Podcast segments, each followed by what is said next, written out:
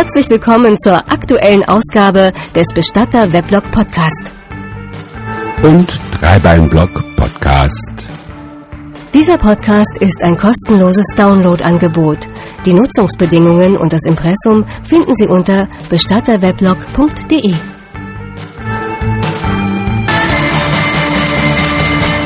Bestatter Weblog Podcast. Präsentiert von Peter Wilhelm. Günther. Ein Schicksal, erzählt von Peter Wilhelm. Gegenüber vom Möbelland im Gewerbegebiet sind noch etliche Grundstücke unbebaut. Auf dieser Seite der Straße standen früher attraktive Wohnhäuser und Bungalows. Heute stehen die meisten von ihnen leer und etliche sind auch schon abgerissen. Da soll noch ein Möbelland gebaut werden und ein Elektronikmarkt und ein Einkaufszentrum und, und, und. Und mittendrin auf einem etwa nur sieben Meter breiten und immerhin 120 Meter langen Streifen, eingebettet zwischen einem ähnlichen Grundstück mit einem verfallenen Bungalow und einem als Kleingarten genutzten Grundstück, wachsen heute hohe Bäume und dichte Büsche. Ich glaube kaum, dass irgendjemand von den vielen Besuchern des Möbellandes eine Ahnung hat, was sich auf diesem Grundstück für Dramen abgespielt haben. Irgendwann, während der letzten Kriegstage oder kurz danach, es soll auf jeden Fall ein Donnerstag gewesen sein, begannen Leute aus der nahegelegenen Stadt auf diesem Grundstück ein Haus zu bauen. Die Menschen der zerbombten Stadt suchten dringend Wohnraum, und so trug man Trümmer, Steine, Bretter und Mobiliar zusammen und baute sich oftmals irgendwo einfach nur irgendwas. Hauptsache ein Dach über dem Kopf. So entstand auch das Haus gegenüber vom Möbelland, das später von den Kindern gerne, in Anlehnung an Astrid Lindgrens Pippi Langstrumpf, Villa Kunterbund genannt wurde.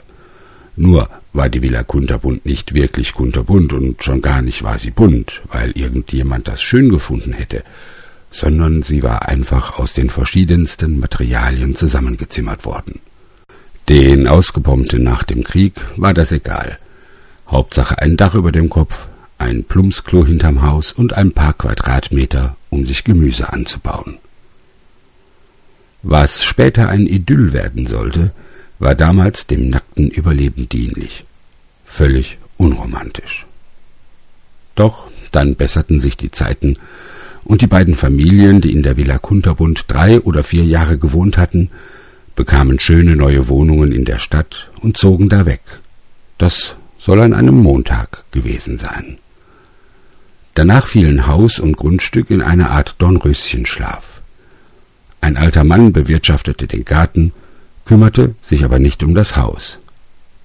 Erst als dieser alte Mann starb, da kam Günther ins Spiel.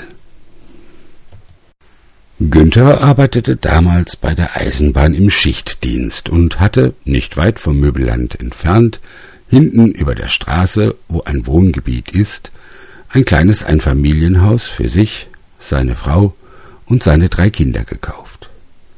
Sein Junge, Thomas, war mit offenem Kopf geboren worden, schwer geistig behindert und der Liebling der ganzen Familie. Das ist ja oft bei Sorgenkindern so. Eines Tages entdeckte Günther beim Spazierengehen mit seinem Hund das Grundstück mit der Villa Kunterbund und er dachte sich, das könne doch ein schöner Garten und Abenteuerspielplatz für seine Familie sein. Es war gar nicht so einfach, den Besitzer des Grundstücks zu ermitteln, denn der alte Mann, der da vorher seinen Garten hatte, der hatte sich einfach nur darum gekümmert, weil es sonst keiner tat. Selbst beim Kataster- und Grundbuchamt wurde Günther nicht fündig.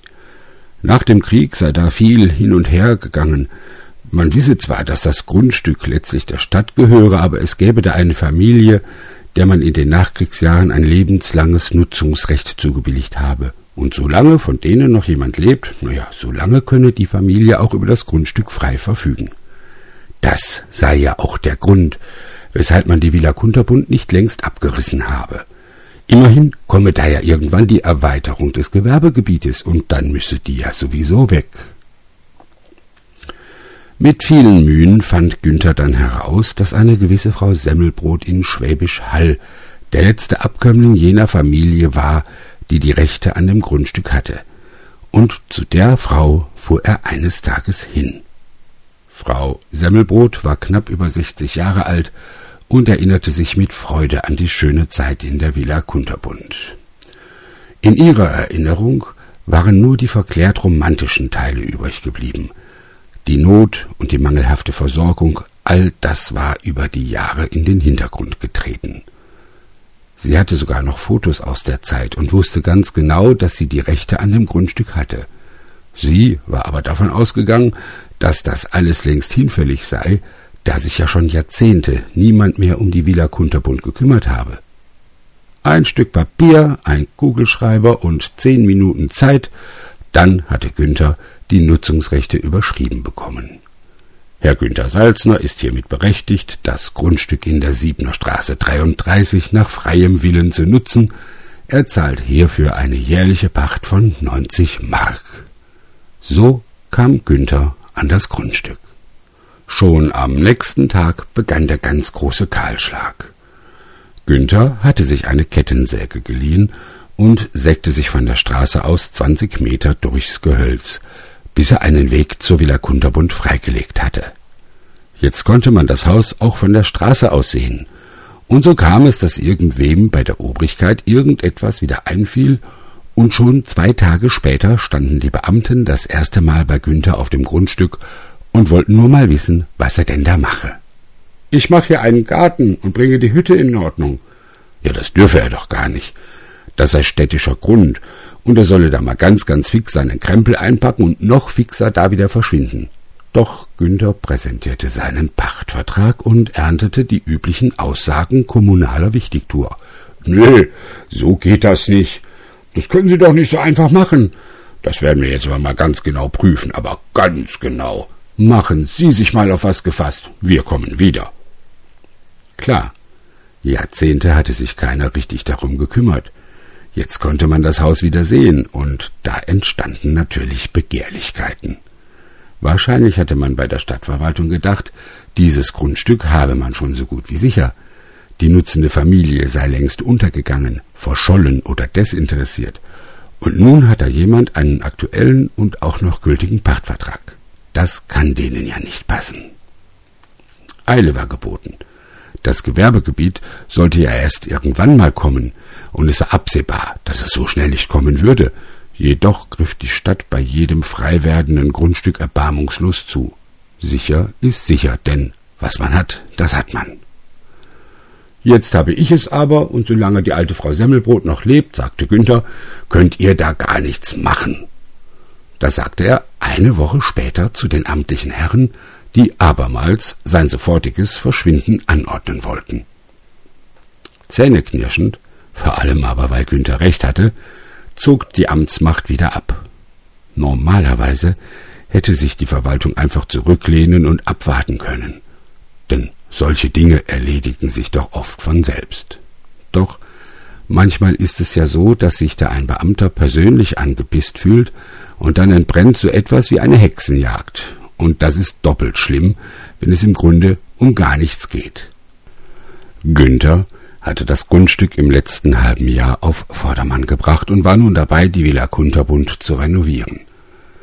Seine Kinder tollten auf dem Grundstück herum, bauten sich ein Baumhaus, gruben sich ein Schlammloch zum Suhlen und alle waren glücklich. Mein Gott, wir tun doch hier niemandem was. Hier gibt es niemanden, den wir stören könnten.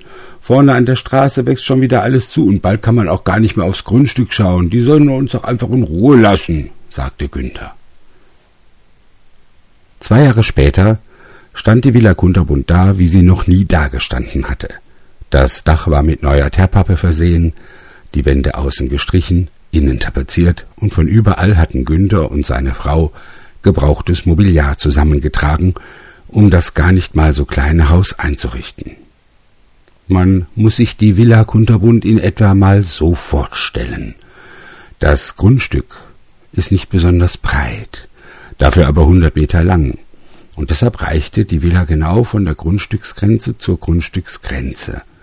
So etwas war nur nach dem Krieg möglich. Da hatte man immer alle Augen zugedrückt, die Menschen brauchten ein Dach über dem Kopf, und da interessierten einen Abstände zu den Nachbargrundstücken nicht. Auf der rechten Seite, der Wetterseite, hatte die Villa gar keine Fenster. Links gab es einen langen, mit Weinreben überwachsenen Laubengang, der von der vorderen Veranda bis ganz nach hinten führte.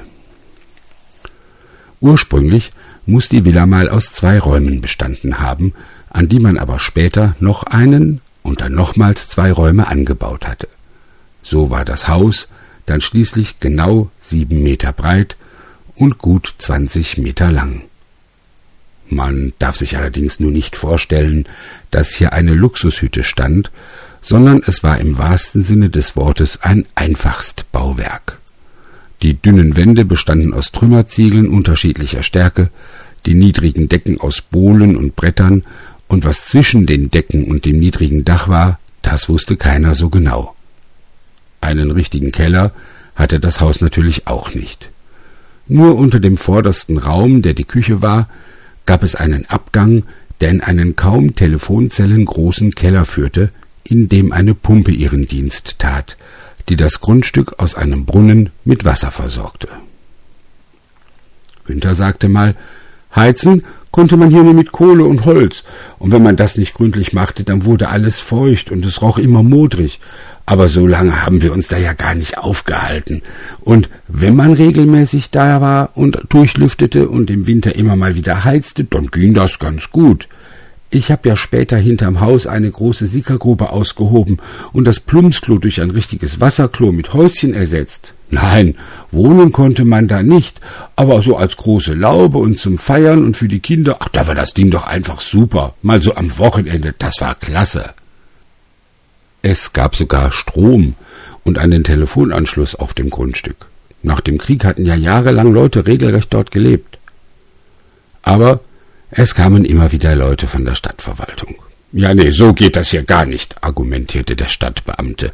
Sie können doch nicht hinterm Grundstück in eine Grube scheißen und vorne mit einer Pumpe Wasser hochziehen. Da saufen Sie ja nur Bakterienbrühe. Das legen wir aber jetzt mal ganz schön still, aber sofort. Günther sagte später, dabei lag die Sickergrube etwas den Hang runter und das Wasser wurde ja aus über 30 Metern Tiefe gefördert. Ich habe dann damals Wasserproben gezogen und beim Chemiewerk in der Stadt prüfen lassen. Die haben mir für 80 Mark ein Gutachten gemacht, dass mein Wasser einwandfrei ist. Sogar besser als das städtische Leitungswasser. Ja, also ich habe quasi meine eigene Heilquelle im Keller, haben die gesagt. Da konnten dann auch die von der Stadt nichts mehr machen.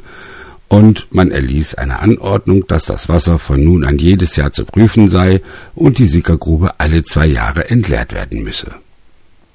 Ein weiterer Sieg für Günther. Im Laufe der Jahre entwickelte sich der Garten und die Villa zur Hauptfreizeitstätte der ganzen Familie. Jede freie Minute brachte man dort zu, und ich kann mir gut vorstellen, dass insbesondere die Kinder dort ein Paradies hatten. Hinter dem Haus war im Laufe der Jahre ein regelrechter Spielplatz mit Schaukel, Sandkasten, Planschbecken und so weiter entstanden. Man grillte, man feierte, man pflanzte an und bei schlechterem Wetter saß man drinnen in der Küche und abends schlief man in den hinteren Räumen. Es war für alle eine Insel im Trubel des Alltags. Günther und seine Frau hatten eine tolle Idee. Schräg gegenüber wurde nämlich ein Wagenpark der Post gebaut und 200 Meter die Straße runter wurden gleich mehrere Supermärkte und ein Gartencenter errichtet. Warum also nicht vorne auf dem Grundstück eine Fertiggarage aufstellen lassen und von dort aus Obst, Gemüse, Mineralwasser, Limo und heiße Würstchen an die Bauarbeiter verkaufen. Ha, erzählte Günther mir später, die haben uns jeden Tag die Bude leer gekauft, ehrlich. Einer von uns war immer da und an manchen Tagen bin ich mittags nochmal zum Metzger und habe wieder 80 Würstchen kaufen müssen. Wir haben natürlich gewusst, dass das ein vorübergehendes Geschäft sein würde, denn irgendwann würden ja die mal fertig sein mit dem Bauen. Aber da kam ja dann noch die Ausbildungswerkstatt von der Berufsschule und diese kleine Fensterfabrik. So drei, vier Jahre ist das gut gelaufen. Da haben wir schön was nebenher verdient. Natürlich angemeldet und versteuert. Ist ja klar. Eigentlich müsste man also sagen, dass es für Günthers Familie optimal lief. Alles war schön und in Butter, wie man so sagt. Bis eben jener Tag kam, Es war ein Mittwoch, an dem Günther seinen Schichtdienst mit einem Kollegen getauscht hatte und früher von der Arbeit kam. Vorne in der Garage lag die Ware offen und auf einer Würstchenpappe mir war mit Filzstift aufgekritzelt, komme gleich wieder. Wo war seine Frau? Hatte die mal eben auf die Toilette gemusst? Holte sie Nachschub von hinten? Die Kinder waren noch in der Schule, das wusste Günther. Aber wo war die Frau? Als erstes bediente Günther schnell noch zwei Lkw-Fahrer, denen er Cola und Würstchen verkaufte. Dann ging er die fast zwanzig oder dreißig Meter bis zur Villa Kunterbund, und als er näher kam, konnte er leise Musik hören. Jetzt war ihm alles klar. Seine Frau war in der Küche, um ein paar von den belegten Brötchen für die Kundschaft zurechtzumachen oder etwas vom Gemüse oder Obst zu putzen. Ja, so musste es sein. Frohgelaunt betrat Günther das geräumige Gartenhaus, wollte gerade zu seiner Frau sagen, warum bist du nicht vorne, Mensch, da steht alles offen und jeder kann sich selbst bedienen. Da stellte er fest, dass er sich getäuscht hatte. Seine Frau stand nicht in der Küche. Aus dem Radio spielte es einen Bossa Nova, und ein schnulziger Sänger versuchte sich in einem Gemisch aus Deutsch und Spanisch. Langsam ging Günther von der Küche ins angrenzende Wohnzimmer, aber auch dort war niemand. Allmählich stiegen in ihm Sorgen und Zweifel auf. Irgendetwas stimmte da nicht. Irgendetwas war anders als sonst. Noch ein paar Schritte, und Günther war an der Tür zum angrenzenden Schlafraum. Er öffnete sie und schloss kurz die Augen. Er hatte Angst, seiner Frau könnte etwas zugestoßen sein. Herzinfarkt, Schlaganfall oder so. Man hört das doch immer wieder, dass auch recht junge Menschen urplötzlich wegen so etwas tot umfallen. Er wollte das unbewusst gar nicht sehen. Deshalb hatte er für den Bruchteil einer Sekunde die Augen geschlossen, während er die Tür vorsichtig öffnete. Als er seine Augen wieder aufmachte, stockte ihm der Atem, und er fühlte, wie innerhalb eines Augenblicks gleichzeitig sein Blut aus dem Kopf bis in die Beine sackte und im selben Moment voll mit Adrenalin wieder nach oben schoss. Vor ihm im Bett lagen seine Frau und ein ihm völlig unbekannter Mann mit sehr ausgeprägter Körperbehaarung, beide nackt, und sie trieben es so heftig miteinander, dass sie gar nicht mitbekamen, dass Günther eingetreten war. Was nun folgt, das geschah alles innerhalb weniger Sekunden. So etwas passiert immer innerhalb weniger Sekunden, auch wenn andere hinterher Wochen und Monate Zeit haben, um diese Vorgänge genau zu untersuchen diese Sekundenbruchteile zu sezieren und daraus Verantwortlichkeiten und Schuld abzuleiten. Günther sprang einen Schritt vor, begann wie ein Tier zu brüllen, packte seine Frau bei den Haaren und zog sie mit einem Ruck von dem stöhnenden Fremden herunter. Beide waren so erschrocken, als sei just in diesem Moment der Blitz eingeschlagen. Günthers Frau landete nackt vor dem Schrank, wo sie auf dem Boden zu sitzen kam. Vor Schreck verfiel sie in Schnappatmung und begann zu weinen. Der behaarte Fremde hatte sich aufgerichtet und konnte nur äh sagen. Dann traf ihn Günthers Faust mitten ins Gesicht und zwar so deftig, dass ihm sofort die Nase brach und der Mann blutend und vor Schmerz schreiend aus dem Bett sprang. Was dann geschah, hat Günther später so beschrieben. Ich hab den Kerl, der übrigens ein Betonfahrer von der Baustelle war, so lange in den Arsch getreten, bis der von meinem Grundstück runter war. Ich hab den nackt, wie er war, verjagt. So was macht man doch nicht, die Frau eines anderen bumsen. Und dann bin ich zu meiner Frau hin, die saß immer noch heulend vor dem Schrank und hab der ihre Klamotten für die Füße geworfen. Dann hab ich gesagt, jetzt, ich geh jetzt mal, ich geh jetzt. Du, ich hau jetzt ab, aber in einer Viertelstunde, wenn ich wiederkomme, dann bist du verschwunden. Und so wie er es gesagt hat, so hat Günther es auch gemacht. In ihm kochte es. Seine Fäuste taten ihm weh, und er war kaum in der Lage, einen klaren Gedanken zu fassen. Mit großen Schritten lief er einmal um das ganze Gewerbegebiet, was deutlich länger als eine Viertelstunde gedauert haben musste. Dann kehrte er zu seinem Garten und zur Villa Kunterbund zurück. Es warteten schon Leute vorne am Bütchen, und er begann mit dem Verkauf von Wasser, Limo und Wurst. Dann erst ging er mal kurz nach hinten.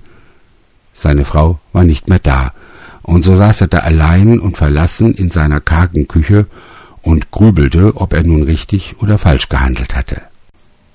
Dann kamen seine Kinder aus der Schule und freuten sich schon darauf, hinter der Villa in den neu aufgestellten Swimmingpool springen zu können. Es verging noch eine Stunde, dann hörte Günther das Tatütata von mehreren Polizeiautos und kurz darauf konnte er die flackernden Blaulichter näher kommen sehen. Gleichzeitig schossen ihm zwei Gedanken durch den Kopf. Das ist auf der Baustelle, da ist was Schlimmes passiert und die kommen mich jetzt holen, weil ich dem Arsch die Fresse poliert habe. Günther hatte recht. Sie kamen ihn holen. Aber sie holten ihn nicht wegen des Arsches, dem er die Fresse poliert hatte, sondern sie sprangen aus den Wagen, gleich sechs Mann, fackelten nicht lange und drückten ihn auf den Boden, legten ihm Handschellen an und, erst als er schnaubend auf dem Rücksitz eines der Streifenwagen saß, eröffnete man ihm, er sei vorläufig festgenommen, weil er unter dem dringenden Tatverdacht stehe, vor einer halben Stunde in seinem Wohnhaus seine Frau erschlagen zu haben. Bestatter Weblog Podcast Feed abonnieren oder immer wieder ins Weblog schauen und keine Episode verpassen. Dieser Podcast ist ein kostenloses Downloadangebot. Die Nutzungsbedingungen und das Impressum finden Sie unter bestatterweblog.de. Sie haben Anmerkungen zum Podcast, Ideen, Vorschläge oder Fragen? Schreiben Sie uns eine E-Mail an podcast@bestatterweblog.de